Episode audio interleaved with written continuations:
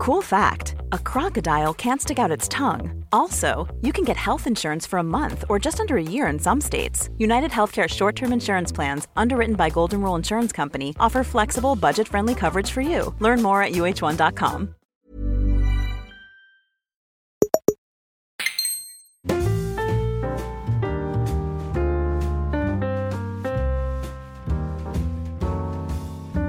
Hola, ¿qué tal amigos? Bienvenidos una semana más a En Crisis, un podcast donde dos amigos creativos, emprendedores, empresarios, hablamos de, nuestro día a día, de las cosas que nos motivan, de las cosas que nos inspiran. Ya sabéis, Pedro Ample es eh, director creativo y persona de mundo.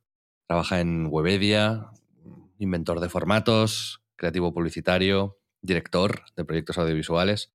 Y yo, Xavier Robles, he fundado la agencia Biz, que representa a los youtubers más importantes del mundo, o algunas otras empresas como por ejemplo Dux, que es un equipo de deportes, deportes electrónicos y locuras varias. Y tenemos aquí un podcast en el que pues, nos juntamos, hablamos y, como sabéis, forma parte de una red que se llama Splendid, que es otra empresa de las que hemos fundado, donde tendréis eh, podcast de videojuegos, podcast de parejas luchando por sobrevivir el día a día, eh, tenéis Detective Google, que es un podcast maravilloso en el que se habla de crímenes en el metaverso y reflexiones sobre el futuro. Tenéis Desayuno Continental, un podcast de cultura eh, buenísimo, Heavy Mental. En fin, échate un ojo en la web splendid.club, donde os recomiendo que de verdad, digamos, hagáis el esfuerzo de, de, escuchar lo que, lo que hacemos y si os gusta, pues también nos podéis apoyar. Pedro, ¿cómo estás? Buenos días. Hola, hola Xavi, hola, ¿qué tal a todos? ¿Cómo estáis? Vuelve, vuelve en crisis en su fórmula original de, de, la manera más natural y correcta que puede ser, que es con estas dos personas, ¿no? Hablando. Muy bien, ya has, eh, como siempre, he hecho el saludo awkward. es que sé que lo echan de menos nuestra, nuestra audiencia, tío. Luego, Hoy, amigos, hablaremos en el programa de, de un libro que se llama Amplitud y que habla de cómo ser alguien, Pedro, corrígeme si me equivoco, pero hablaremos ahora, alguien que, que, no se especializa solamente en una cosa, sino que tiene skills en general y cómo nosotros creemos que esto encaja también en, en, nosotros mismos, en nuestra experiencia laboral y en cómo vemos el crecimiento a futuro. Tenemos también un proyecto fallido mío que quiero compartir con todos vosotros. Lo hablé en el Premium, en el episodio eh, de hace un par de semanas, y os quiero pedir consejos sobre qué hacer con 2.000 auriculares que están ahora mismo en 50 cajas en mi garaje. Tenemos también recomendaciones de series, otros libros y comentaremos también un poco por encima los Oscars y algún videojuego que os haya interesado.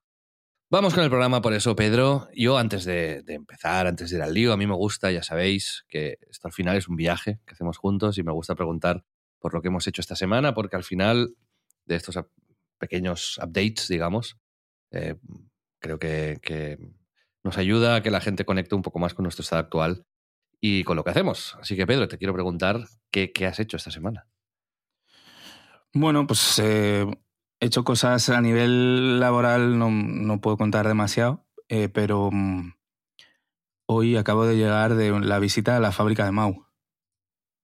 Eso lo puedo contar. ¿Y qué, ¿Qué tal? te parece? No, muy guay, la verdad. O sea, es, es una. No muy guay, has dicho. No, sí, no, coma, muy guay. Eh, cuidado, sí, cuidado, sí. Eh. Ojo, no, Mau, eh, love. por la cuenta que me trae. Eh, no, y porque es una buena cerveza. Eh, no, es, ha sido curioso porque al final íbamos pues para localizar un proyecto a la vez que también como pues mola, ¿no? Que un cliente te enseñe un poco la base de su producto y te cuente pues cómo se hace. Y era, ha sido un poco como una excursión al, al cole y me he encontrado a mí mismo como durante, porque nos han hecho un poco el tour guiado y tal, y me he encontrado con, con mi, mi otro yo de cuando era adolescente, ¿sabes? Y, y, nos íbamos de excursión en el colegio y yo era el, el payaso que hacía cada cinco minutos una broma, ¿no? Con sus compañeros y tal, eh, solo que claro, ya han pasado muchos años y no, no puedo permitirme ser esa misma, esa misma persona. Entonces ha sido un momento curioso, nada, ha sido hace un rato, o sea, acabo de llegar de, de la fábrica y la verdad que es eso, que es ¿Más borracho? Chulo. Un poco. No, no, He probado un par de cervezas y todo muy guay. Te escucho borracho. Chill. Sí. Nada, un poco, sí. ¿Qué va? No me has escuchado borracho tú en tu vida. no poco. Cuando fuimos al Salmón Gurú, te pillaste un pedal importante. Hostia, ya ves. Sí, sí, reconocido. Sí, sí. Es un cóctel potente el que tomamos y, decidí tomar dos porque estaba muy bueno y no me di cuenta de que no es como cuando te gusta. No, tampoco son. Mira, escucha esto. Ojo. Escuchado. FX. Esto no es el técnico nuestro que está haciendo esto, es yo sirviéndome un poquito de un whisky que se llama Tomatín. ¿Cómo? Tomatín. No es valenciano, es escocés. Pero está muy buen, muy bueno. Os lo recomiendo.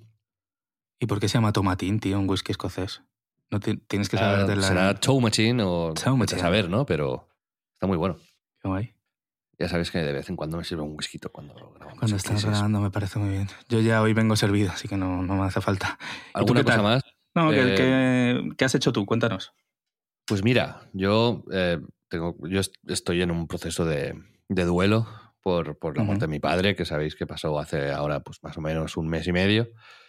Y esto, pues, uno no sabe cómo le van a venir las, las emociones y las energías. Y estoy en podríamos decir, en plena reconstrucción. Em, lo que sé es que estoy bajo de energías, entonces eh, cuando trabajo se me drenan muy, muy rápido estas energías, pero también estoy reflexionando mucho sobre, sobre la vida en general, ¿no? Sobre quién soy yo, sobre quién quiero ser, sobre lo que he hecho bien, lo que he hecho mal, lo que quiero hacer bien en el futuro, lo que es importante, lo que no. Estoy leyendo mucho y, por ejemplo, una de las cosas que he decidido esta semana es romper con algunos hábitos que creo que no eran especialmente saludables, como jugar al FIFA eh, o al Marvel Snap eh, compulsivamente. O sea, lo voy a hacer solamente de manera muy consciente cuando me apetezca y no por inercia. He empezado a leer muchísimo.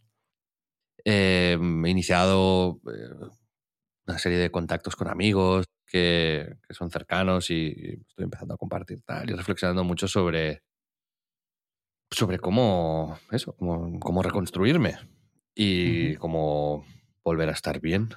Y mm, es un proceso que va a durar mucho tiempo, en realidad, pero así tiene que ser, porque mm, nada me daría más pena que no fuese así, en realidad, ¿no?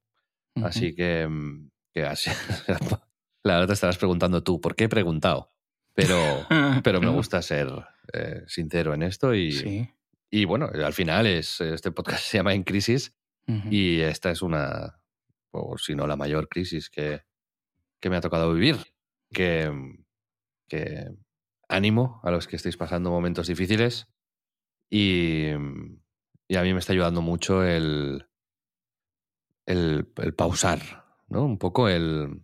La semana pasada tú me ayudaste y te, lo agradezco mucho. El, no, no me vi con, ni con fuerzas de grabar el podcast. Y, y esta, pues ya sí, porque me gusta y me apetece, ¿no? Pero me ha, me ha gustado mucho que, que, mm, que, me pillases el ritmo, ¿no? Me he sentido muy acompañado por ti también en esto, en este. O sea, no, te he tenido ni que explicar en realidad lo que me pasaba, así que eh, maravilloso y te lo agradezco mucho. Y al final eh, pues se hace lo que se puede, pero, pero si se hace bien, pues eh, esto me pone contento. No hay de qué. Entonces, y vamos, faltaría más. Aparte de esto, he estado, ya sabéis que también otro cambio grande en mi vida fue que, dejé la, dirección general de, de Biz, la agencia que fundé, y, ahora me estoy centrando mucho en Dux, en Splendid y en otros proyectos que tenemos en marcha, y estoy poco a poco eh, volviendo a pillar el ritmo. Esto es un tema que podríamos hablar en otro, en otro programa, ¿no? Pero, pero es. Eh, no sé si te ha pasado alguna época en tu vida en el que de repente te desacompasas con el ritmo de por, un cambio brusco, por unas vacaciones, por un cambio de interés, ¿no? Y volver a pillar el ritmo que te gusta es, complicado. Así que, mm, que, yo estoy haciendo este trabajo también en paralelo, ¿no? De volver a, a entrar en una rutina de trabajo intensa y, apasionada, que, pues también es otro proceso por el que hay que pasar, vaya. Pero después de estar 10 años trabajando en lo mismo, pues reenfocar energías y tiempos es, complejo. Yo creo que, bueno, hablaremos un poco también hoy, pero el, hecho como de reajustarte y efectivamente esto que hablas, que te agradezco en nombre de todos nuestros oyentes también seguro, el que lo hagas en, público y con esta sinceridad, que mm, el, al final hablamos mucho ¿no? de que los cambios son constantes, de que las crisis son constantes y de que el reajustarnos... Eh, yo creo que está bien siempre, ¿sabes? Como que coges una dinámica y una inercia un poco en, casi cualquier ámbito de la vida y en un caso como este, pues todavía más tienes que un poco encontrar tu sitio, las cosas otra vez, replantearte lo que te hace feliz, cómo te hace feliz, en qué sitios y simplemente en cuanto a muchos, muchos casos con, con cosas pequeñas, ¿no? Como pueden ser procesos, como pueden ser cómo encaras tu trabajo y creo que, es un camino que todos tenemos que evaluar de vez en cuando. Sí, y ahí yo lo que estoy intentando hacer, y esto es una parte más o menos positiva de, todo el proceso, leyendo mucho y aprendiendo de un poco de todo. En realidad me estoy sorprendiendo porque estoy hasta tocando temas no espirituales, porque me, da cierta alergia eh, la, religión y la espiritualidad, digamos, eh, más mística, eh, chamánica, sí. Pero, mm, y sobre todo la liturgia de, esa espiritualidad, ¿no? Pero sí que mm, me estoy acercando más que nunca a un, lugar un poco más espiritual, por, porque al final cuando pasas una crisis tan grande, eh, sucede cuando hay cambios de estos tan radicales ¿no? en tu vida, eh, pues arrastras un mogollón de sentimientos contigo, ¿no? De, de culpa, de pena, de, mm, de, de identidad de, mm, de amor, de, todo, de relacionales, eh, de, cuestionamiento de uno mismo, de arrepentimiento. Entonces, bueno, pues hay que ir, pues primero pensando que uno lo ha hecho lo mejor posible, con las herramientas que tenía, el conocimiento que uno tenía en ese momento. Hay que reconocer los errores que uno ha cometido, hay que reconocer también las cosas buenas que uno ha hecho, hay que estar un poco en paz con todo esto. Pero también hay que gestionar los sentimientos y ahí es donde me acerco, no, me acerco, estoy leyendo sobre esta parte un poquito más espiritual, digamos, entre comillas, ¿no? Sobre la conciencia, la capacidad de mm, encender y apagar, entre comillas, determinadas eh, sensaciones, el entender que no todo está bajo tu control y el no querer controlarlo todo. Es un poco cuando hablamos del documental de Netflix Stutz, eh, me, estoy leyendo el libro, de hecho, de y con, eh, con, nuestro amigo Alex Martínez Vidal, que, que vino aquí en Crisis. Eh, vamos a empezar a hacernos terapia el uno al otro, siguiendo un poco, pues, haciendo el salto de fe que requiere Stutz, porque lo requiere. Y. Y bueno, trabajando un poco en esto, porque no lo había trabajado nunca y, no está mal porque te ayuda a relajar la ansiedad, te, te, ayuda a manejar mejor los tiempos. Y, pues eso, ¿no? Es, eh, hay cosas que, te, que entiendo, digamos, la, el atractivo que tiene a veces la, la, palabra, digamos, esta más espiritual, ¿no? Por, porque te ponen ejemplos muy llamativos, ¿no? Por ejemplo, ¿quieres que te ponga alguno? Sí, claro. No, no digo que, ni, que crean esto, ni que él recomiende pensar en eso, ni, ni, nada, pero sí que va un poco en la línea de lo que decía David Victori, por ejemplo, unos programas atrás, ¿no? Pero, por ejemplo, si yo te digo ahora, eh, di hola dentro de tu cabeza sin hablar, ¿no? Tú dirás hola, ¿no? Y también podrás detener esa, el dejar de decir hola, digamos, de alguna manera, ¿no? Eh, y entonces, con este ejercicio te das cuenta de que realmente una cosa es la, la, voz que hay en ti, los pensamientos que tú tienes, ¿no? Pero hay como, o sea, tu identidad, tu conciencia, digamos, está a, otro nivel, porque tú estás escuchando tus pensamientos, ¿no? De alguna manera, igual que miras la mesa que tienes delante o la pantalla que tienes delante. Entonces, el, aprender a tratar los pensamientos, las sensaciones, las emociones como algo, como, como un objeto y tú como sujeto, digamos, ¿no? Es, es, es, es curioso y es, con ejemplos, no sé si es real, pero con, los ejemplos que te ponen en, cierta literatura. Y esto viene de la tradición yogi y de, y de otras movidas que, que, ayuda a mucha gente y que, bueno, nunca he practicado ni nunca me ha interesado, pero, ahí está. Pero te, das cuenta de que realmente hay, hay una voz en tu cabeza con la que puedes dialogar, que puedes calmar, que puedes eh, modificar, ¿no? O, por ejemplo, yo qué sé, imagínate que alguien te viene y te dice que alguien muy querido tuyo está enfermo tú, forma fatal. Tú, tú vas a estar en la, en la mierda absoluta, ¿no? Y, vas a estar, estás tres semanas así, ¿no? En casa, sin energías, horrible, eh, machacado. Y de repente te llaman y te dicen, no, no, no, que el diagnóstico era falso, eh, está, todo bien. de repente, ¡pum! recuperas tu energía, ¿sabes? los platos sin fregar en la, eh, en la cocina, los, friegas, te duchas, te arreglas, estás más motivado que nunca, ¿no? Esa energía que de repente ha despertado en ti, esta fuerza vital, digamos, que, dices Tuts, que, que, que, de repente has pasado de 0 a 100 prácticamente, en un instante, en un segundo. Pues el aprender a, encenderla y apagarla un poco a, voluntad, o por lo menos a controlarla un poquito, ¿no? Todas estas movidas que al final no dejan de ser también pues, a lo que te lleva la meditación o a lo que te lleva el autoconocimiento, en, puede ser de muchas maneras. Eh, nunca me habían interesado y no es que ahora me interesen especialmente, pero estoy leyendo sobre ello. Y, y creo que se puede aprender algunas cosas de esto. Especialmente, por ejemplo, a no querer controlar todo lo que no está a tu alcance y a qué mecanismos usar de ayuda para frenar eh, determinados pensamientos, actitudes o cosas que, te pueden eh, no ayudar de alguna manera, ¿no?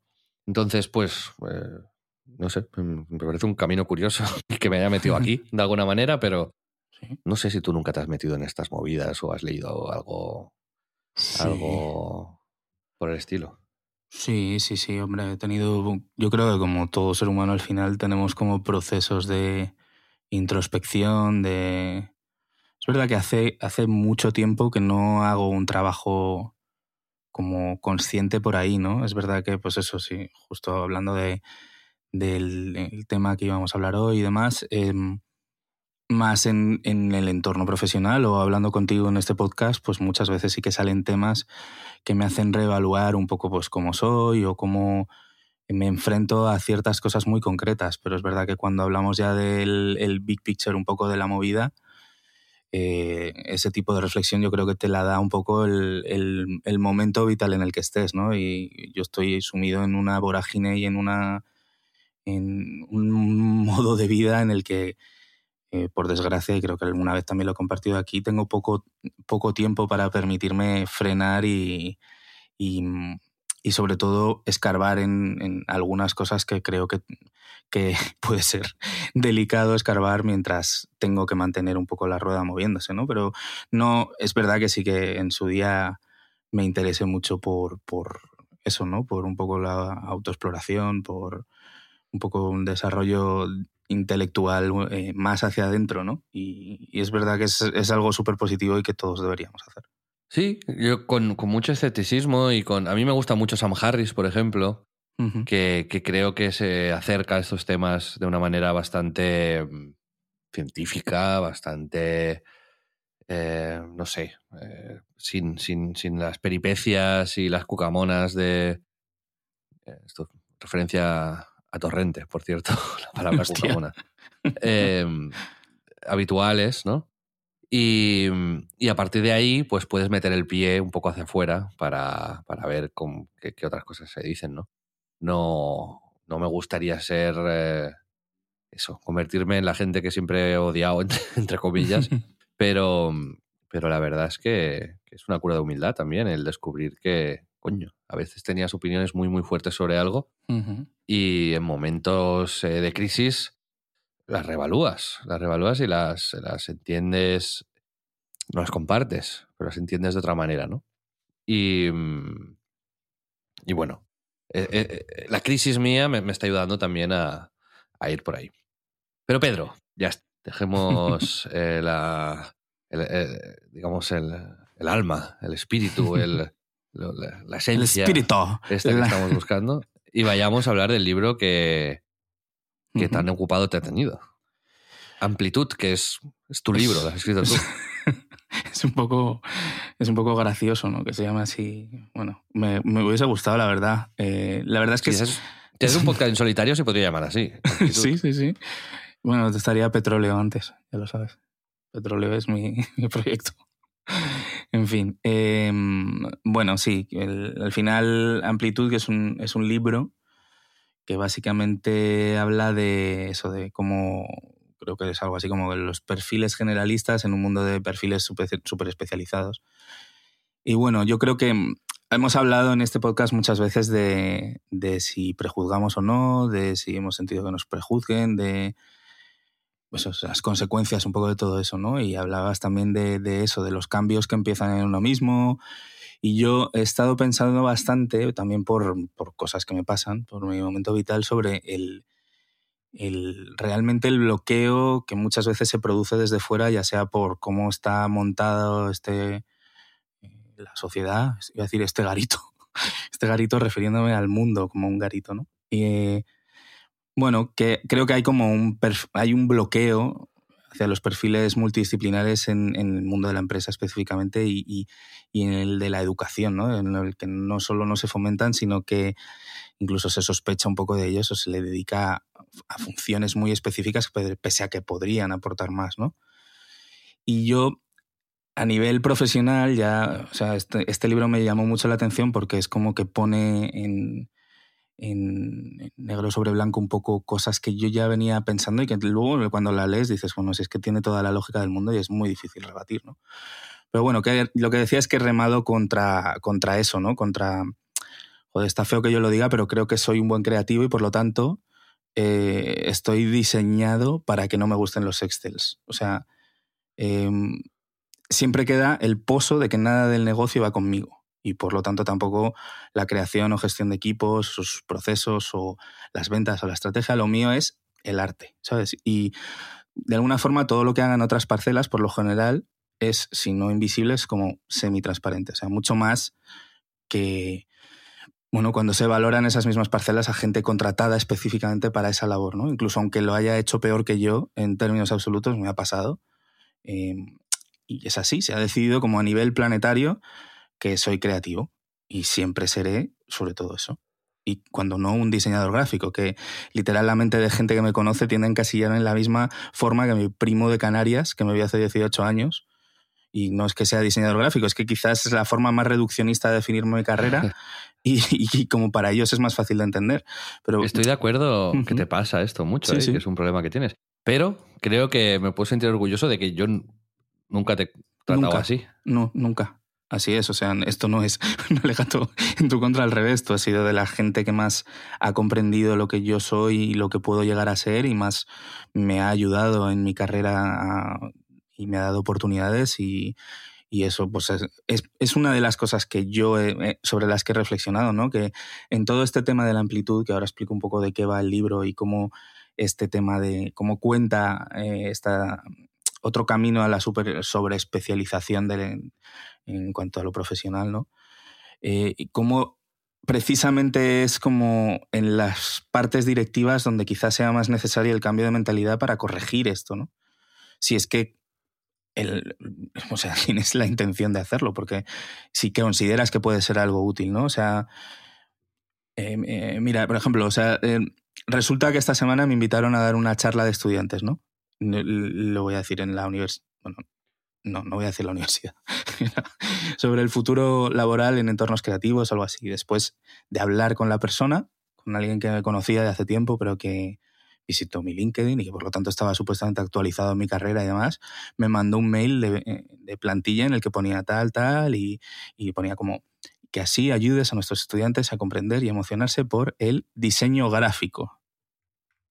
O sea, ahí en mayúsculas. O sea, rollo, rellenar este espacio con la categoría del invitado. Y, y, y, de veras, o sea, que es que no ejerzo como diseñador desde, no sé, desde 2009, ¿sabes? Es un poco desesperante porque ni siquiera tengo una carrera muy relevante en el diseño. Supongo que será un poco mi aura, no sé, o sea, le dije que no a la charla. Pero bueno, esto me lleva al tema, que es la necesidad de definirnos de una manera eh, muy simple y extremadamente especializada versus lo que somos o lo que podemos ser si no nos cortan las alas o no nos las cortamos nosotros mismos y decidimos tener un perfil más multidisciplinar y más capacidad de acción sobre más temas, que es hacia donde creo que debería ir más todo, ¿no? Y ya no solo por, por eso, ver cómo educarnos o cómo debemos pensar en nuestros trabajos, sino cómo deberían ser las propias organizaciones del futuro, ¿no?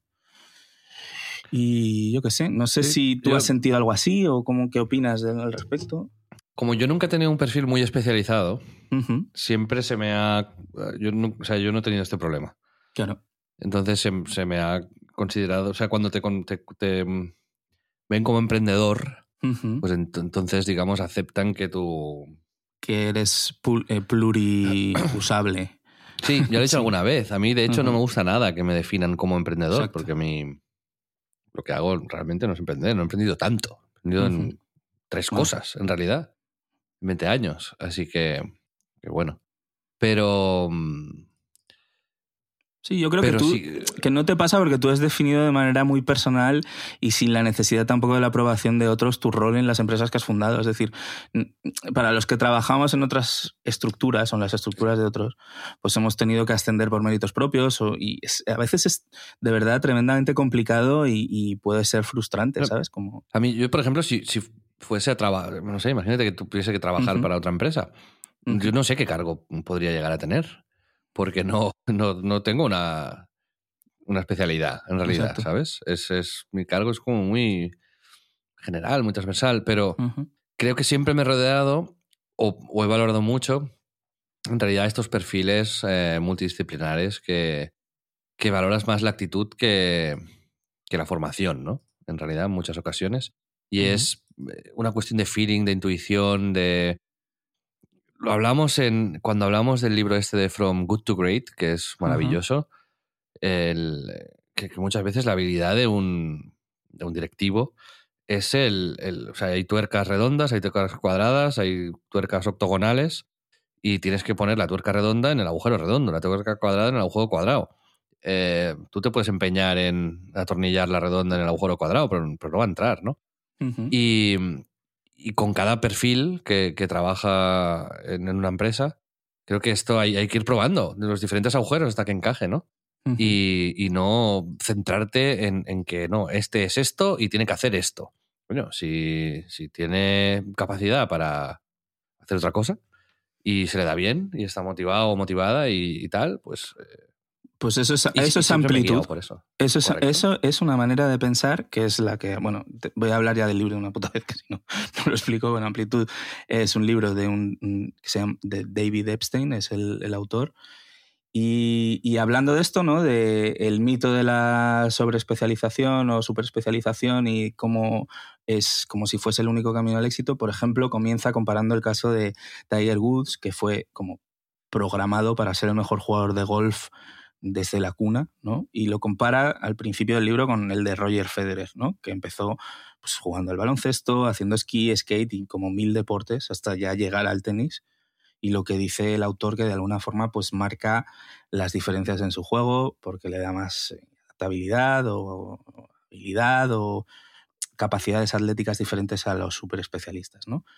Y el libro es verdad que no trata de venderte, entiendo yo, que, lo de Federer sea mejor que lo de Woods, pero abre como un debate que no por lógico y probado, como te decía, me, parece como entendido, ¿no? O sea, que, es, que puede que lo que haces o cómo eres por tus habilidades te rinda más eh, ser solo el mejor en una cosa, pero es indudable que la experiencia previa y la diversidad de cosas en las que te metes te enriquecen. O sea, por ejemplo, habla de que saber sobre muchos temas ayuda a resolver problemas más complejos y que si siempre respondes a los problemas de los mismos temas, se limita la capacidad de entendimiento y de desarrollo.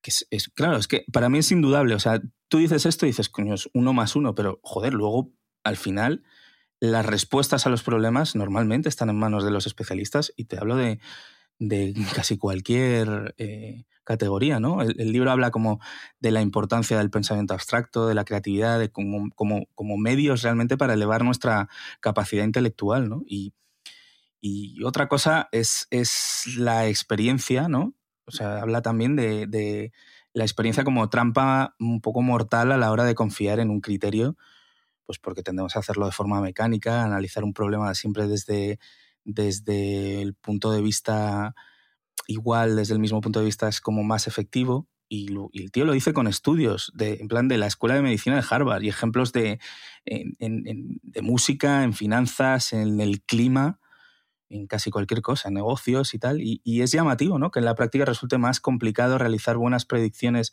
a los especialistas en la materia. Pero por naturaleza, o sea, vas a basarlo en menos variables y solo metes en el saco lo que ya ha ocurrido, lo que ya sabes, ¿no? Así que bueno, no sé, o sea, e, es como que el, conocimiento científico por sí solo es eh, menos sin curiosidad y creatividad que al final florecen cuando se estudian eh, varias cosas, ¿no? Yo no ha habido una contratación estratégica en ningún proyecto que haya estado que se haya basado en la experiencia previa. Pues eso habla muy bien de tu manera de contratar. bueno, no, muy mal. Pero, pero la intuición, el feeling, eh, la motivación, sin lugar a dudas, para mí es un activo más relevante que mm, tal. Eso no quiere decir que alguien muy, muy bueno en algo no sea de extrema utilidad. O sea, un financiero, un programador. Em, claramente te interesa que sea alguien extra especializado, ¿no? Pero en tareas más creativas y en tareas más de negocio y estratégicas, te diría, creo que ahí eh, entran ya en juego. O sea, un, excelente programador puede ser un muy buen CEO. Sí. Eh, y, pero, pero muy buen CEO posiblemente no, no, pueda ser un excelente programador si no tiene ningún tipo de formación eh, ahí, ¿no? sí, sí, que creo que esto hay que, hay que matizarlo. De alguna sí, obvio. Y, no, y es lo que te decía, que no el libro no promulga que lo bueno sean perfiles especializados para todo o que tengas que, o sea, eh, eh, digo, perfiles generalistas para todo o que tengas que tener un perfil generalista, ¿sabes? O sea, es, al final es como, te da como calma porque no es habitual que alguien tenga este discurso, que el mundo realmente, pues como te decía, eh, es que hay, hay mil ejemplos de, que, de que tira un poco atrás lo otro, ¿no? O sea, es, es como un poco lo de lo pensaba también con, con el Kei Hui Kwan, ¿sabes? El actor que acaba de ganar el Oscar al actor secundario, pero es como ni eso, uno de los mayores logros que puede conseguir alguien de su profesión, en plan, algo que, no tiene, yo qué sé, Edward Norton, creo. Em, pues eh, lo gana este Kei Hui Kwan y sin embargo aunque todos coincidimos que es una hazaña notable, no puede superar ni superará nunca a la curiosidad que protagoniza, que es que fue tapón el niño de Indiana Jones y el templo maldito. O sea, es.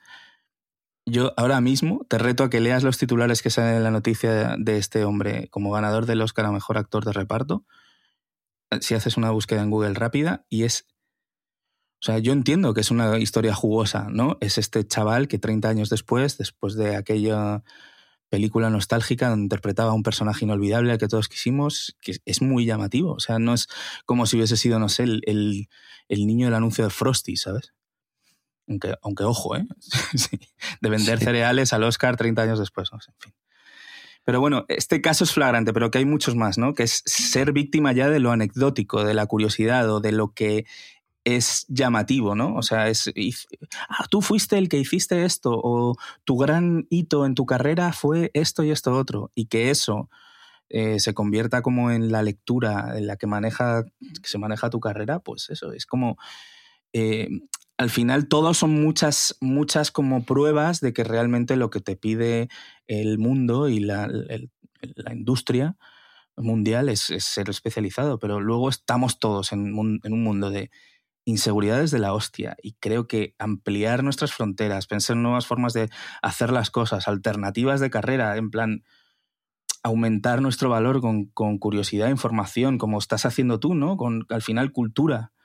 Em, es el motor o, bueno, más la, gasolina para, para, cambiar y para ajustar las tuercas estas que tú decías y, y encontrar un poco también para qué, para qué vale, si no valemos solo para una cosa, ¿sabes? Sí. Y esta es un poco la Sí, sí. Y de hecho, yo animo a, a, la audiencia a compartirnos en qué en qué sorpresas se han metido, ¿no? En, es decir, hay, hay, perfiles entre la gente que nos escucha, también por las quedadas que hemos hecho y, tal, que a mí me ha sorprendido conocerlo, ¿no? Es cuando quedamos, ¿no? Hay gente que a lo mejor se dedica al mundo del deporte, pero luego su pasión es el blockchain. O que mm, se dedican a la medicina, pero luego les encantan los Lego, ¿no? Es decir, al final, ¿no? La, uno es la, combinación de sus conocimientos, pasiones, aptitudes e, e inquietudes, ¿no?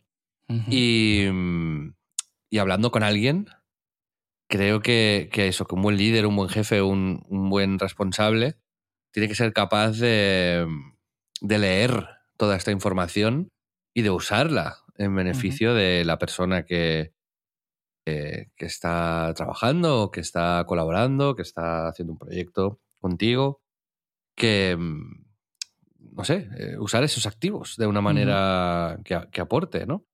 Y, mm, y usar esos talentos para, para, para tú crecer también, que mucha gente tiene miedo a mm, la imprevisibilidad de la amplitud, podríamos decir. Sí. Pero que dejarse llevar por, por la intuición, este, este, o esta sería bueno en esto, ¿no? Eh, por ejemplo, en comercial. Nunca ha vendido, nunca, no tiene contactos, no, no tal, pero ostras, tiene una actitud adecuada. Probadlo. ¿eh? Si alguien tiene ganas, si, si tú ves capacidades, eh, si, hay confianza, no te va a salir mejor la jugada que, que ahí. Entonces, eh, sí, sí. Creo que, es una asignatura pendiente para, muchísimas empresas y, y, por suerte también creo que es una tendencia el, no... O sea, antes se hacía más que ahora, ¿no? Quizás. Yo creo que si hay, si hay un momento. Sí, si hay un momento en el que. O sea, en el, en el libro, de hecho, habla de que han empezado a surgir organizaciones hay una creo que se llama Innocentif o algo así, que buscan que personas de los amplios, en plan, que buscan que personas de áreas completamente ajenas a un problema lo intenten resolver, ya que muchas cosas brillantes suelen ocurrir cuando ese ejercicio se hace, ¿sabes? O sea, es como que lo que insertan es el pensamiento un poco disruptor, ¿sabes? Y que, que sea como ya algo que se considera como casi un servicio de, bueno, al final las consultoras vienen un poco a, aunque sean súper especializadas también, eh, vienen también a, desde fuera, hablarte de cómo puedes transformar un poco tu compañía y con, con, una visión diferente, ¿no? Y por qué esto no puede estar incorporado y ya no solo en, en nuestras empresas y en, en, perfiles, sino en los propios procesos. Hay una parte fundamental de todo esto que a mí me, me fascina y me interesa muchísimo porque al final yo en primera persona he sido un fracaso escolar. O sea, yo no, como hemos comentado algún día, que yo no, no era un estudiante brillante, jamás me conseguí interesarme por, por lo que me hacían estudiar en el colegio, ¿no? Y, dice el autor del libro que en una cosa que me parece fundamental, que es enseñar a pensar antes que enseñar qué pensar, ¿no?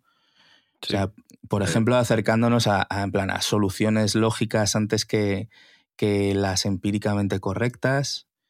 Habla de. Mm, me acuerdo. El, problema de Ferni, creo que se llama. Les recomiendo que lo busquéis, que es como una cosa. Sí, de Fernandito. Que es, un, como una teoría matemática, pero que. Bueno, es, eh, que es muy habitual que nos enseñen los procedimientos para resolver las cosas, pero menos el por qué. Y sin el por qué aprendemos la respuesta correcta más rápida pero evitamos que haya, que haya dificultad. Y hay métodos que hablan de que debe costar conseguir una respuesta y que los alumnos tarden lo que tengan que tardar versus tener la respuesta desde ya, ¿no? Porque a largo plazo asegura el entendimiento, dura más en las cabezas, eh, desbloquea nuestra sensación de superar cosas. Y al final, joder, yo qué sé, las clases de pensamiento crítico y de razonamiento o sea, son fundamentales ya creo en, las, en los programas formativos de las universidades y creo que ese, ese es el tipo de transformación que tiene que un poco que, calar en todo, porque eh, es que ya por la propia, te diría, salud mental de la gente de la sociedad en la que vivimos, que el cambio está aquí, las crisis están aquí, se han instaurado y van a, permanecer y necesitamos herramientas que no nos digan o eres así y estás bloqueado de esta manera y, tienes que entrar en esta, en, esta mini cajita donde te tengo que, que, categorizar eh, y que, bueno, pues eso, que al final mm, de alguna manera encasillar, ¿no? Eh, es lo que te toca y entra por ahí. O sea, como quitarnos a todos esa presión también yo creo que es bueno. Pedro, ¿quieres que te hable de mi proyecto fallido? Hablando de intentar ser multidisciplinares y querer abarcar. eso está muy bien, porque claro, siempre que lo intentas, a veces puedes fallar también, pero eso es parte de la movida. Cuéntame. Mira, uno al final, una de mis de mis filosofías a lo largo de tiempo en el que llevo trabajando es que se aprende haciendo, ¿no? Y uno habla de sus éxitos, pero pocas veces se habla de los, de los fracasos. Y entonces, eh, una vez me entró en la. Cuando había la fiebre esta de las gafas de sol en todo. De hecho, con Biz hicimos una marca que se llamaba After. Que nos asociamos con Northwick. Ah, no, pensé que era Hawkers. Eh, con Northwick, que es una empresa de, era una empresa de aquí, de, Cataluña. Y luego los compró Hawkers. Ah, vale. Entonces, ¿qué pasó? La empresa era. daba dinero. Era. Era, era una empresa que digamos, unas gafas de sol que se hacían eh, a un coste relativamente barato, se invertía bastante dinero en promoción, en packaging y tal, unas gafas de sol buenas, vaya, no eran malas para nada. Siguiendo un poco el modelo de Hawkers y, mm, y que promocionábamos con los influencers que teníamos. De hecho, que. Mm, eh, pues eso, ya te digo, en el primer año ya teníamos beneficio. Pero ¿qué pasó? Que al final, al ser una joint venture con una empresa que luego compra otra empresa, pues no era una prioridad para hawkers de ninguna forma. Y prefería vender unas hawkers que vender unas after, porque de las hawkers se llevaban el 100% y de las after se llevaban el 25% o el 50%, mm. ponle, o el cuánto era. Entonces, pues la empresa no acabó de, evolucionar como podría haber evolucionado, porque era una marca que, la verdad, ya te digo que fue bien. Pero mm, ahí yo empecé a pensar, ostras, ¿qué otros productos se podrían hacer que fuesen unisex? Que no, por ejemplo, unas, unas o sea, que, tuviesen poco estocaje en cuanto a modelos. Es decir, si haces unas zapatillas, tienes que tener talla 35, 36, 37, hasta el 47, ponle. Y, y, luego hay modelos de hombre, modelos de mujer, bla, bla, bla. Es complicado, ¿sabes? Si haces un modelo de zapatillas, tienes luego, o sea, no, no haces uno, en realidad haces 15 diferentes y estocar esto es complejo. es, ¿Qué producto? Por ejemplo, yo sé, te digo una, una toalla, pues una toalla, pues haces una en realidad y ya está, y vendes una toalla, ¿no? Unas gafas de sol es lo mismo, son unisex, son un tamaño. Y empecé a pensar y dije, ostras, auriculares. Eh, ¿Podemos darle un twist a esto? Entonces, yo no quería hacerlos y diseñarlos en, en, fuera, sino que, quería diseñarlos yo con el equipo. Entonces contratamos una agencia de diseño industrial muy buenos, muy buenos, de, también de aquí. hicimos un producto desde cero, muy guay. Es, los, eh, Will I Am lanzó en su día unos auriculares que se llamaban Buttons y estaba un poco inspirado en esa movida. Auriculares que cuando se juntan, o sea, son inalámbricos, van por Bluetooth, pero los dos auriculares están unidos por un cable, ¿no? Pero aquí la gracia era que te los podías colgar en el cuello como un colgante y entre ellos se, se imantaban. Bueno, se imantan porque, spoiler, tengo 2000 en mi garaje. Entonces se imantan y los puedes llevar casi como un colgante, que forma un triángulo muy bonito, negro, con dorado, plateado. Y mm, entonces, pues joder, le metimos muchas horas al diseño, al 3D, a tal. la calidad del audio, muy decente. Incluso son, son táctiles. O sea, que decir, tú puedes pausar, reproducir, pasar de canción, subir volumen, bajar volumen. Esto lo diseñamos hace ya un tiempo. Sí, sí, o sea, eso es importante. Te iba a decir, el, el, un poco el background del año en el que estábamos. No había AirPods ni nada semejante en esta época. A lo mejor te hablo de 2017, 18. y, y bueno, todo el proceso fue muy bien hasta que empezamos con la fabricación, que era en China. Y, mm, y ahí, pues, bueno, las lecciones de la vida, que, o sea, me gasté dinero mío, vaya, en esto, es que cuando trabajas con China, o estás en China, o vas a China, o es muy complicado, porque tú les te mandan el producto y te lo mandan eh, por barco, a lo mejor, ¿no? y, o tardan en hacer. Entonces lo recibes, lo analizas, tardas un tiempo en dar un feedback y lo vuelves a enviar. Aunque lo, mandas, lo mandas por mensajero, da igual, aunque llegue muy rápido. Pero luego lo reciben, tienen trabajo, tardan un tiempo en analizar el feedback, en hacer los cambios, en no sé qué. Entonces, hacer tres cambios quizás era un año. ¿Qué dices? Sí, porque, bueno, entre que mandas, mm. miran, hacen, pam, se tardaba mogollón.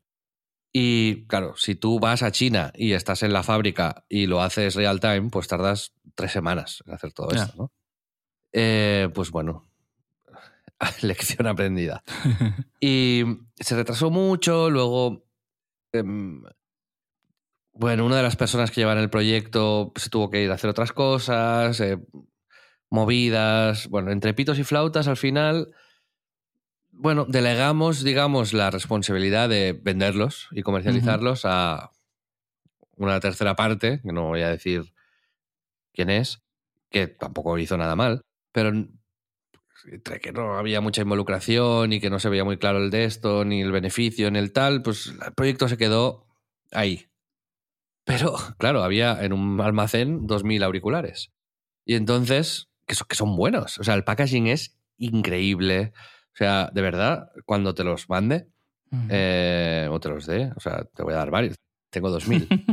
eh, está muy, muy bien. O sea, el diseño gráfico es increíble, el logo es increíble, la experiencia de unboxing es muy buena, la calidad de audio es sorprendente. Está, está muy bien. Está muy bien. A mí me costó, pues cada unidad, bueno, no, voy a decir cuánto me costó. Ya eso lo dejamos para el premium. ¡Ojo! Pero, mm, pero vaya, que, que, está bien, son muy decentes. Si te los compras a Amazon y los recibes, vas a decir, pues, coño, bien, me gustan. ¿Qué pasa? Que ahora, pues claro, tengo 2.000 auriculares en, 50 cajas, 50 cajas de, con 40 auriculares en cada una, amontonadas en mi, en mi garaje. El otro día vinieron Marc Alegre, COO de Splendid, y amigo mío, y mi primo, Jordi, a mi casa a descargar cajas. Y ahí están. Entonces ahora tenemos que pensar qué hacemos con estos auriculares, que no los voy a quemar, evidentemente, ¿no? Entonces, pues bueno, al final Splendid es una empresa de audio. Eh, con lo cual, pues hay que encontrar una, buena manera de, usarlo, ¿no? Quizás a la gente que lleve un tiempo en el premium les podemos eh, de alguna manera recompensar con algunos cascos o si traes a X gente eh, que pues te, te, mando 100 ¿te imaginas? sí. Em, no lo sé, pero bueno, hay que pensar sobre ello. Pues eso está ahí. a lo mejor hay que venderlos a precio de coste y recuperar el dinero. A lo mejor pues no, no tengo ni idea. Hay que, tenemos que pensar en esto. Con lo cual, yo lo que hago es un llamamiento también a, la gente que nos escucha para que nos digan eh, ideas. Imagínate, ¿no? Que viene ahora Game y nos dice, os compramos los 2000. Bueno, pues perfecto. O que nos, que nos, eh, que nos aporten de alguna manera y, eh, su conocimiento y sus eh, creatividades para que, para que lo hagamos. Y esto lo recomendamos hacer en, en nuestras redes sociales, en, por MD, por privado, en Instagram o en Twitter, con arroba en Crisis Club. Este es nuestro handle. O nos puedes mandar un email a, a Splendid, en la, el email que encontraréis en, en la página web. Pero si lo mandáis en las redes sociales, lo vamos a leer Pedro y yo. Así que ahí lo, lo recomendamos. Eh, Xavi, has hablado, perdona que te interrumpa, del, del premium. Sí. ¿Dónde? Cuéntanos, ¿Dónde es esto? Bueno, lo he dicho al principio del podcast, pero eh, splendid.club. En esta web la gente nos va a poder apoyar si le gusta lo que hacemos, si nos quiere seguir y quizás ganar unos auriculares en, un tiempo. Los eh, eh, Ear Splendids, que es como les, Se llaman Lears con Y, los auriculares, ya te lo digo. ¿No les vamos a cambiar el nombre a los Ear Splendids? Hacerlo. No, pero está muy guay el logo y tal. el packaging sí lo he visto. Eh, de verdad, está muy chulo, ¿eh? Pero no has hecho el unboxing. Tú no has hecho un unboxing. ¿Qué va, tío? ¿Qué va? no, no. no, te va a encantar, ¿eh? De verdad. Vas a, o sea, de verdad creo que te vas a sorprender. Y vas a decir, joder. O sea, no, no te esperas ahí los típicos auriculares cutres genéricos. No, no, no. Está bien. O sea, design in Cupertino. By Xavi Robles.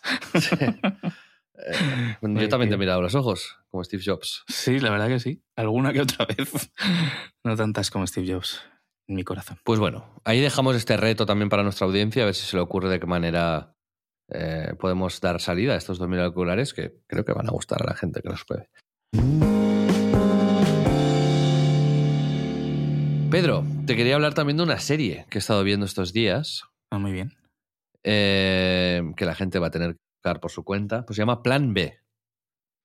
es una serie canadiense que sale como protagonista eh, el actor que hacía de Mike en Suits. No sé si te suena la serie Suits. Suits. Sí, sí, sí. Dulces. No. Dulces y saladas. Suits. Que se llama Patrick J. Adams. Trajes. Y, su, la coprotagonista es eh, Karin Banase que parece una tipa muy, muy interesante. Pero. mm, o, sea, o sea, me gusta mucho cómo actúa. Tiene muchos matices. Creo que es lo que me atrapa de la, de la serie. Pero va de, de un tipo que, que es abogado y, y de ella que, que trabaja con él, pero que tiene la, la, la vocación de ser música. Y, y él, bueno, y la relación, pues, pues lo dejan, ¿no? Entonces él intenta, pues, descubre un número de teléfono en un, en un papel, en un baño de un bar, que le promete como un plan B. Y entonces llama y se da cuenta de que esta empresa efectivamente le devuelve al pasado, al día que él indica. Y entonces puede volver a hacer lo mismo que, que había hecho, pero cambiando cosas para, por ejemplo, pues no, de- no, no dejarlo con la pareja que, que tiene, o para que un trato del, del negocio no, no caiga, o para convencer a no sé quién, de no sé cuántos, ¿no? Y, y te vas dando cuenta de que por más que intentes controlar todas las variables, o sea, al final no es- nada está bajo tu control, aunque creas que tienes toda la información, ¿no? Y, y lo, lo gestionan bastante guay. Me parece una premisa muy chula y, Sí. y está bien llevado. De momento hay dos episodios, pero. Pero tiene buena Promete. pinta. Sí, sí. Pues por lo menos es, es una serie que encaja un poco con lo que te he dicho que estaba leyendo y pensando. Sí, yo, o sea, yo creo que todos hemos pensado alguna vez, ¿no? En eso de viajar al día antes y mierda. Me equivoqué, tenía que hacer esto. o ¿Por qué dije aquella cosa? ¿no? Story sí. of my life. Story of my life. Plan B, Plan Valentine's. Sí. Así que ahí va la primera recomendación. Y creo que también tocaría hablar un poco de los Oscars hoy. Un poquito sí, hemos hablado del el Oscar a tapón, putada en gigantesca. Para siempre es el, el Oscar a tapón. Eh, pero la gran triunfadora de los Oscars es una película de la que hablamos, creo, aquí en su día, ¿no? ¿Sí? De eh, Everything Everywhere All at Once. ¿Tú lo has visto? Sí, sí la he visto, sí. ¿Y te gusta? Eh, ha envejecido mal en mi cabeza. Es decir, la disfruté cuando la vi, pero eh, me cuesta como recu- recuperar.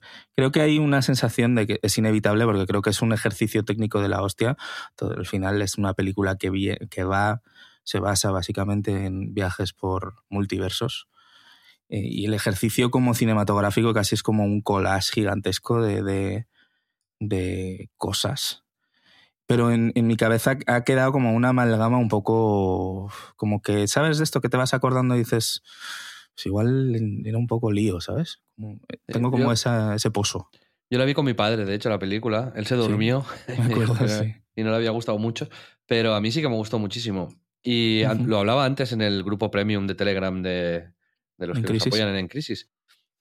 Que para mí lo que hace, sin hacer ningún spoiler, es hablar de la típica historia costumbrista, que es un drama familiar en realidad, que en la mayoría de películas, en el 99,9%, se trata pues con las típicas películas de silencios, de planos amplios, de mm, planos largos, de mm, eh, sutilezas, de, de gestos, ¿no? De enfados sin comunicarse y de matices. Y aquí lo que hacen es justo lo opuesto. Es como puedo coger esto, ¿no? Un drama generacional, en realidad, y explicarlo de la manera más loca que lo pueda Sí. explicar. Y me gusta mucho este ejercicio.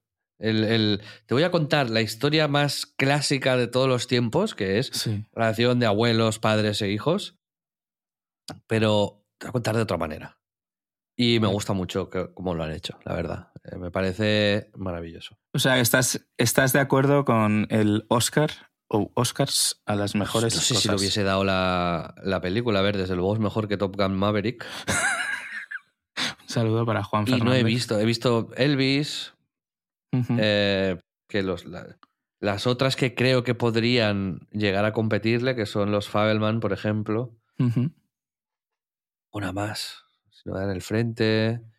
Triangle of Sadness. A ver, es como el, el bold move de la academia, ¿no? Como premiar algo que, a ver, es un, como decía, es incontestable que es un ejercicio cinematográfico complejo y, y- grande y exitoso, pese a no tener también la vitola de de gran película y que además como que tiene como muchos condicionantes para dentro de las normas estas eh, un poco por debajo que todos conocemos de los Oscars, que es como que tienes que estrenar en cierto tiempo, que tienes que tener ciertos actores, porque más allá de Jamie Lee Curtis que ha ganado el Oscar a Mejor Secundaria, cosa que, bueno, sí, no sé quiénes eran los otros nominados, pero quizás sea el único Oscar así que digo... Stephanie Su, que es la amiga de Cristiano Ronaldo. Slightly racist el comentario. No, hombre, no. Por favor. Estaba la Angela Bassett con Black Panther, Kerry Condon. Kerry Condon. Sí. Kerry Condon. The of Insharing. Y Hong Chao para La Ballena.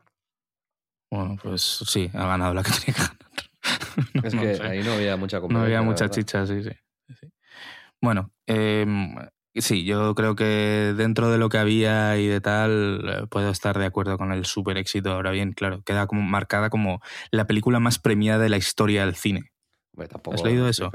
No. no. pero queda así, es verdad. Es que ha ganado, primero es A24, por ejemplo, la productora. ¿eh? sí, sí, ha ganado todas las grandes categorías de en los Oscars. Es la primera productora de la historia en ganar todas las los grandes premios, un poco de tal. Si, si no me equivoco, creo que sí que es lo que, lo que habían dicho.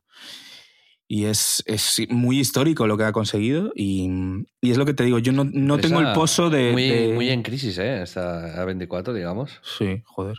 Ojalá. No me refiero que sí, o sea, es la productora que nos hubiese hecho, nos hubiese gustado hacer. sí, joder, y tanto. Sí, sí. 24 es, la manera absoluta de hacer, bueno, es literal está en las presentaciones de Splendid, como la intención de sello de que tiene Splendid, de qué es lo que han conseguido, ¿no? Que al final tienen un catálogo de películas muy diversas, pero al mismo tiempo siempre tienen como este gusto por hacerlas y hay mucha gente que ya seguimos, y este proyecto igual no me interesaría una puta mierda, pero si lo hace 24 lo veo, ¿no? Tal cual. Así es. Es, es, increíble lo que han conseguido, la verdad. Mejor actor Brendan Fraser, también otra persona encasillada durante mucho tiempo y que. Mm, Exacto. Y que, mira, eh, me alegro mucho, no sé, da, mola que esas son, estas, historias que. Aquí es un poco lo que hablaba con lo, de, con lo del actor, que es el. Al final, joder, sin quitarle mérito a su actuación en la película, pero sin la historia, o sea, sin el PR value de, ser Brendan Fraser y de estar en la mierda y como desahuciado por Hollywood y tal, o sea, sin, sin los artículos y, los TikToks, pues como, como, como pasa con Keiju y Kwan, ¿sabes? Que es el simpático reencuentro con Harrison Ford. O sea, todo eso va engordando también la historia de estos actores, ¿no? Y se habría reconocido igual. O sea, yo quiero pensar que sí, pero eh, estoy estoy absolutamente seguro que se ha celebrado. No, sé si era la palabra adecuada, engordando. bueno, pequeños details, ¿eh? ahí estamos, ¿no?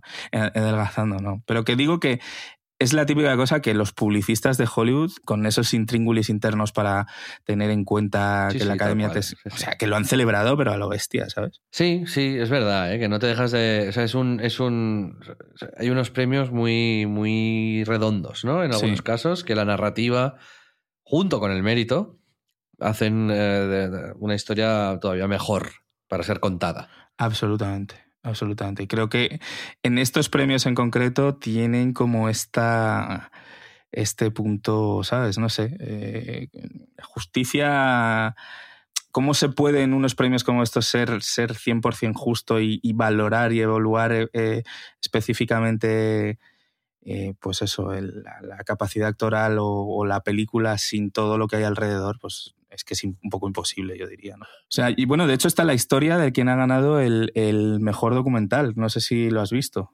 Ah, ¿no? Pues eh, lo ha ganado... Mm, Navalny. Exacto. O sea, en la carrera de los Oscars durante estos meses de promoción para ser nominado, luego llevártelo y tal, influye también obviamente, lo sabemos, es algo muy evidente ya, la, agenda política y este año, o sea, es que era imposible que no ganase el de Navalny, ¿no? que es el opositor al régimen de Putin que está encerrado en una cárcel en Siberia. Y para mí daba igual ya lo brillantes que fuesen los demás eh, documentales que iba a ganar directamente solo por su temática. O sea, hubiese apostado mil millones a ese documental. Bueno, son unos premios que, por cierto, han tenido un aumento en audiencia. ¿Ah, sí? Un 12% con respecto al no año pasado, eh, dentro de una tendencia descendente fuerte de, de audiencia en los últimos años. Y, mm, y bueno, estaba Jimmy Kimmel de presentador también, después de, de lo que pasó el año pasado, que fue bastante loco. Con Nadie, nadie y le, le dio un tortazo a Jimmy Kimmel, ¿no? Todo bien. No sé si hicieron alguna broma con eso, pero supongo que sí. Seguro. Sí, ya ha pasado suficiente tiempo, ¿no? Para, para quitarle hierro. Fue muy Sí. fuerte, ¿eh? Joder. Y, mm, y Pedro, para acabar, eh, te quiero compartir una inquietud que tengo. Muy interesante, dame. Eh, qui- quiero hacer una película. ¡Ojo! ¿Sí? Coño, Sí, tío. ¿esto de dónde, de dónde sale de pronto? ¿Se te ha ocurrido ahora mismo? Eh, no, estuve ¿Ah? con Víctor, que chico nuclear, ¿no? Sí. que vino a verme la semana pasada y estuvo conmigo un par, un par de días. Y, mm, y, y- y, bueno, empezamos a darle vueltas y por lo menos a escribirla. Qué guay, joder. Y creo que. mm, Pues creo que, que sí, que me voy a embarcar un poco en, en este proyecto silencioso y de, y de mucho tiempo, ¿eh? a, a medio largo plazo. Pero de búsqueda de una historia, desarrollo de esta historia, de, de ir entrando en una ficción, de ir desarrollándola, de ir. Tal, ya, ya te mm, haré partícipe en caso de que quieras. Joder, claro. Pero. mm, Seguro que era de un crimen, también ¿no? estaba. Sí, sí, hay un. o sea, de hecho, la premisa principal es que haya un crimen y que sea popular, sea una película que, que- que se pueda ver. No, no queremos hacer una. Arte dirigí- ensayo. Dirigí un corto en la universidad con Sí. eh, 35 milímetros y es la antítesis de lo que quiero hacer. O sea, fue algo metafórico, difícil de entender, poético. Y ahí, cuando lo vi, dije, ok, esto no es lo que tienes que hacer. Y, y, mm, y entonces sí, sí, tiene que haber algún crimen o tiene que ir por ahí, pero, pero bien, también, o sea, me apetece hablar de temas gruesos y de, y de, y de otras cosas, ¿eh? Guay. Pero si no hay un crimen, no habrá un crimen, pero, pero no, no quiero hacer una película de arte y ensayo, efectivamente, es eh, otra cosa. Y tengo la suerte de estar en conexión con mucha gente que se Sí. dedica al cine, que ha vivido en, eh, en esto, que me siento relativamente preparado para, por lo menos, explorar esta posibilidad. Y aquí te lo anuncio, que, que es una de mis intenciones. Si lo dices en, crisis, luego se tiene que hacer real, ¿sabes? Una vez que ya lo, lo declaras delante de nuestra querida audiencia, me parece muy guay, la verdad. Yo te animaré siempre a hacerlo y estaré muy contento de, de participar en lo que me dejes si pueda. Sí, veremos cómo va, pero es un passion project, digamos, ¿no? Que Es algo. Es guay. Creo que, que es una manera muy hardcore de recuperar mi contacto con la creatividad pura. Sí, total. No, no, hardcore no. Hardcore es dependiendo también tú mismo de tus eh, expectativas, ¿sabes? Pero que es que me, me daría igual. Yo sé que tú eres capaz, da igual las expectativas que hagas o que te pongas eh, de, de llevarlo a cabo. Vamos, que no es. em, que no tienes que andarte con, con miedo, ¿sabes? Pero yo tengo un título para esa película. Para mí debería llamarse Confort. ¿Qué? Porque te gustan las, las series de confort y todo eso, sería como un bonito homenaje a eso. Aunque luego sea algo muy poco confortable, ¿sabes? Pero, ¿sabes? Como ese rollo intelectual de, de ser, decir lo que no es, ¿no? Lo valoraremos. Está bien. Está. Como sea, o sea, como, como de verdad acabas haciendo una película llama Me Confort, te denuncio, lo digo desde aquí, desde ya. O sea, habrá sido como todo como eh, plan B, pero al revés. Efectivamente. Bueno, amigos, muchas gracias por escucharnos. Ahora seguiremos un ratito más en el episodio adicional. A la gente que escucha y nos apoya eh, en Splendid.club, en Crisis, que nos ayuda a que sigamos haciendo esto cada semana. Y a todos los demás, mu- muchísimas, bueno, a todos en realidad, muchísimas gracias por escucharnos. La semana que viene volvemos. Un abrazo. Un abrazo, chicos. Chao.